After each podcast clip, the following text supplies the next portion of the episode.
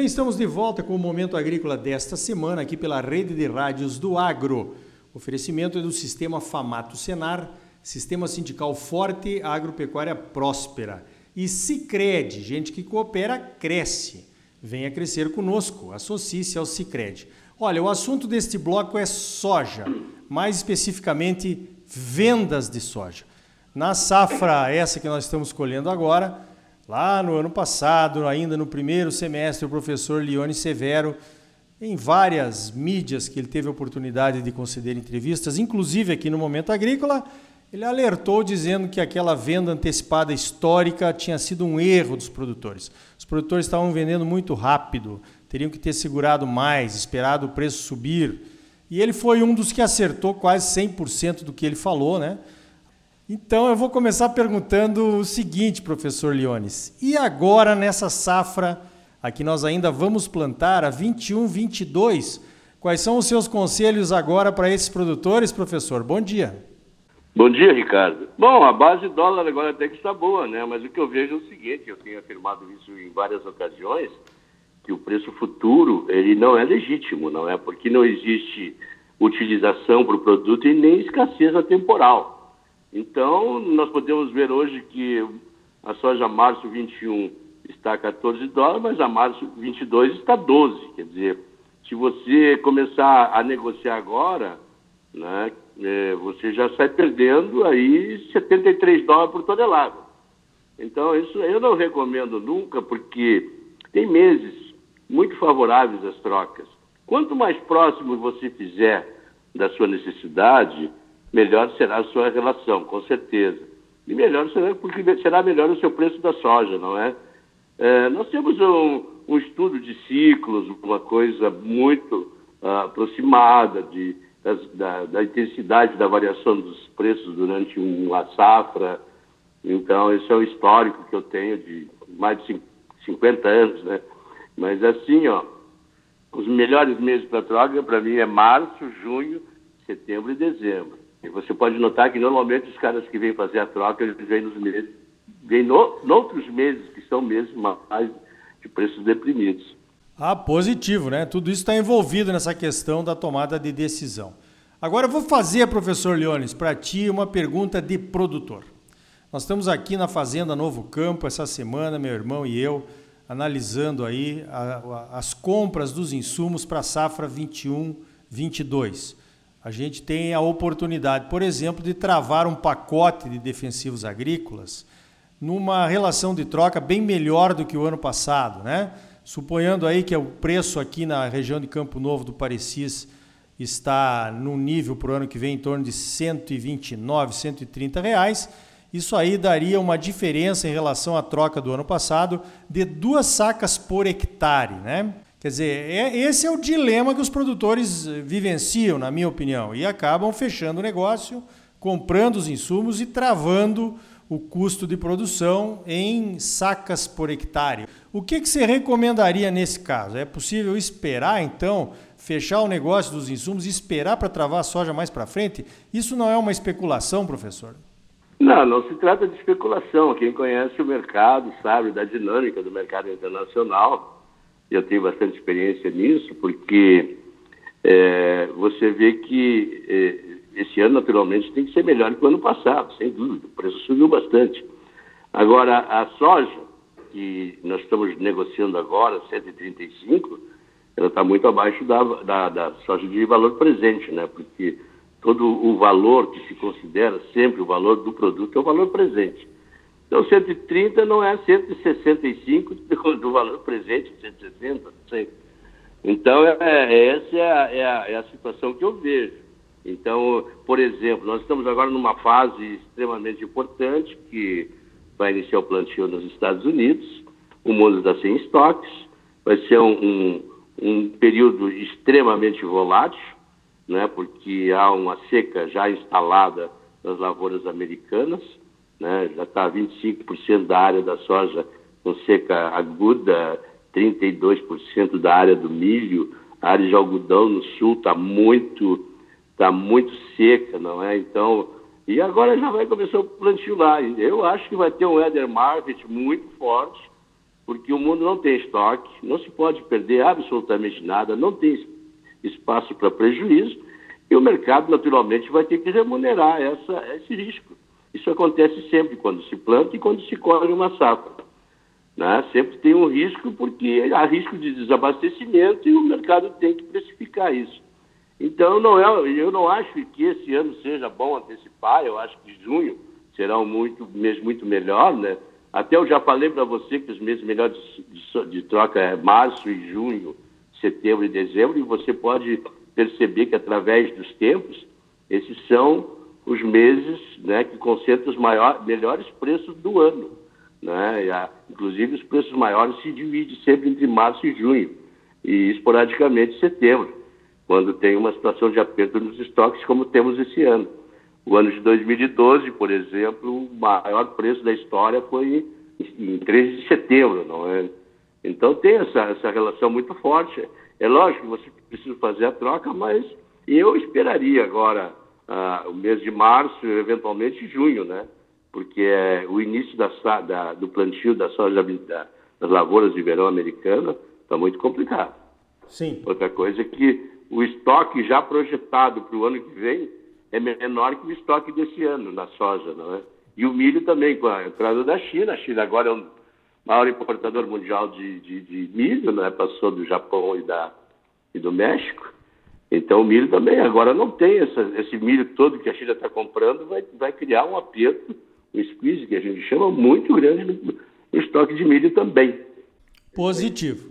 Bom, professor, do lado da oferta, então, da produção, nós temos riscos aí, evidentemente, no plantio da safra americana, o transcorrer da safra americana, algum risco ainda na colheita da safra brasileira, evidentemente, né? Embora as produtividades estejam surpreendendo, pelo menos aqui na nossa região. É, agora, e na parte da demanda? Os chineses, professor, o senhor que é um especialista em China, eles pagariam uma soja aí a 15 dólares o bushel? Como é que fica a questão da demanda chinesa, que poderia ser talvez o grande fator, a grande incógnita, né? Que poderia derrubar os preços, então, nessa safra 21-22? Ricardo, o consumo chinês tem aumentado violentamente. Agora estive assistindo as comemorações do Ano Novo Lunar Chinês, não é? E é uma coisa estupenda o aumento de consumo.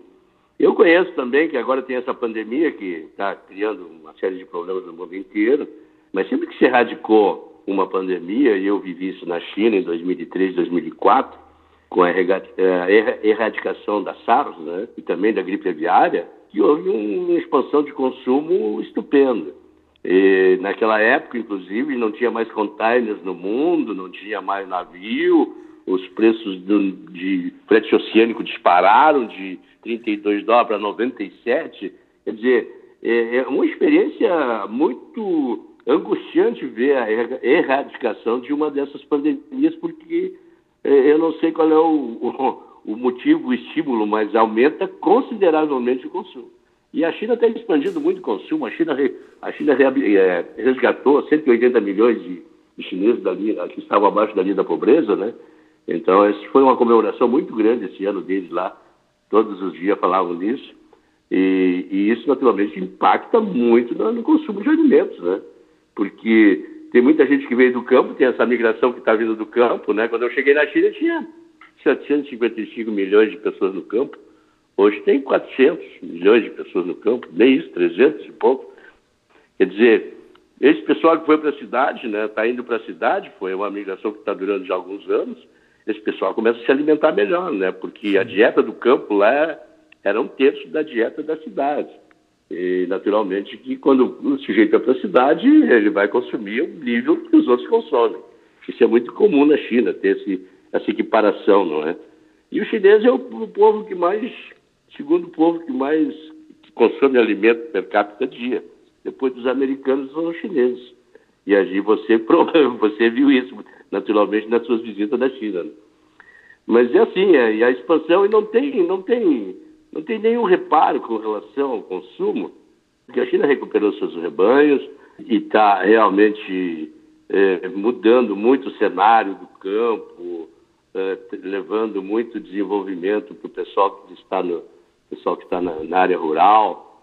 Então tem todo um movimento de consumo na China que não importa se a gente vai produzir 140, 150 milhões de toneladas, vai ter comprador para isso.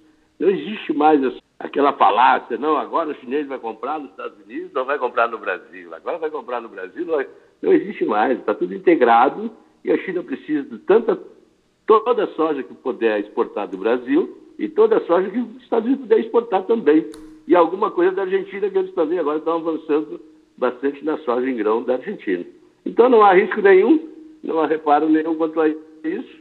Os rebanhos estão lá para ser alimentados, tem, tem data para ser alimentado, né? Porque o consumo, o alimento dos animais, os outros alimentos humanos são intransferíveis, né, Ricardo? É todo Sim. dia.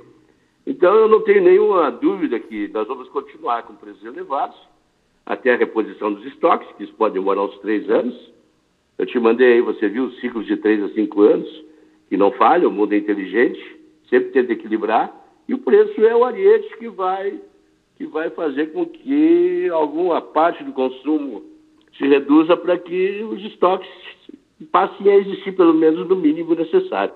Muito bem, então, mais uma aula do professor Leone Severo. Sempre é bom conversar contigo, professor. As suas colocações são embasadas, consistentes, né?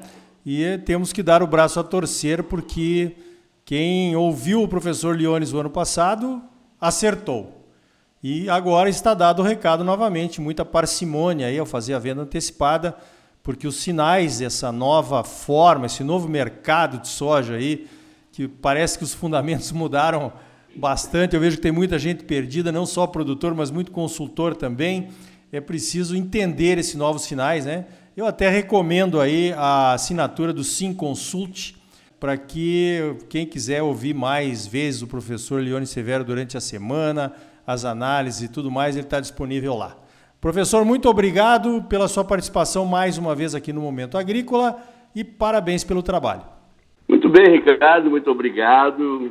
Eu desejo uma boa safra para todos os produtores, tudo de bom. Não tenho medo, porque o medo vem da, do desconhecimento e eu tenho muita experiência nisso, então não tenho, não tenho nenhuma resguardo em comunicar a verdade falar aquilo que eu conheço, que são mais 58 anos de mercado de profissional de soja a maioria entre as multinacionais, né? Então eu conheço, frequentei a célula de multinacionais de decisão, então eu me sinto confortável de avisar meu povo sobre isso. Muito obrigado e um grande abraço. Então tá aí, avalie e reavalie as suas estratégias de vendas da produção e de compra de insumos. Não é possível que vamos errar duas vezes seguidas, né? Você sempre muito bem informado, ligado aqui no Momento Agrícola. Cooperativismo de crédito, a mola propulsora do agro brasileiro nas mãos dos produtores associados. Gente que coopera cresce.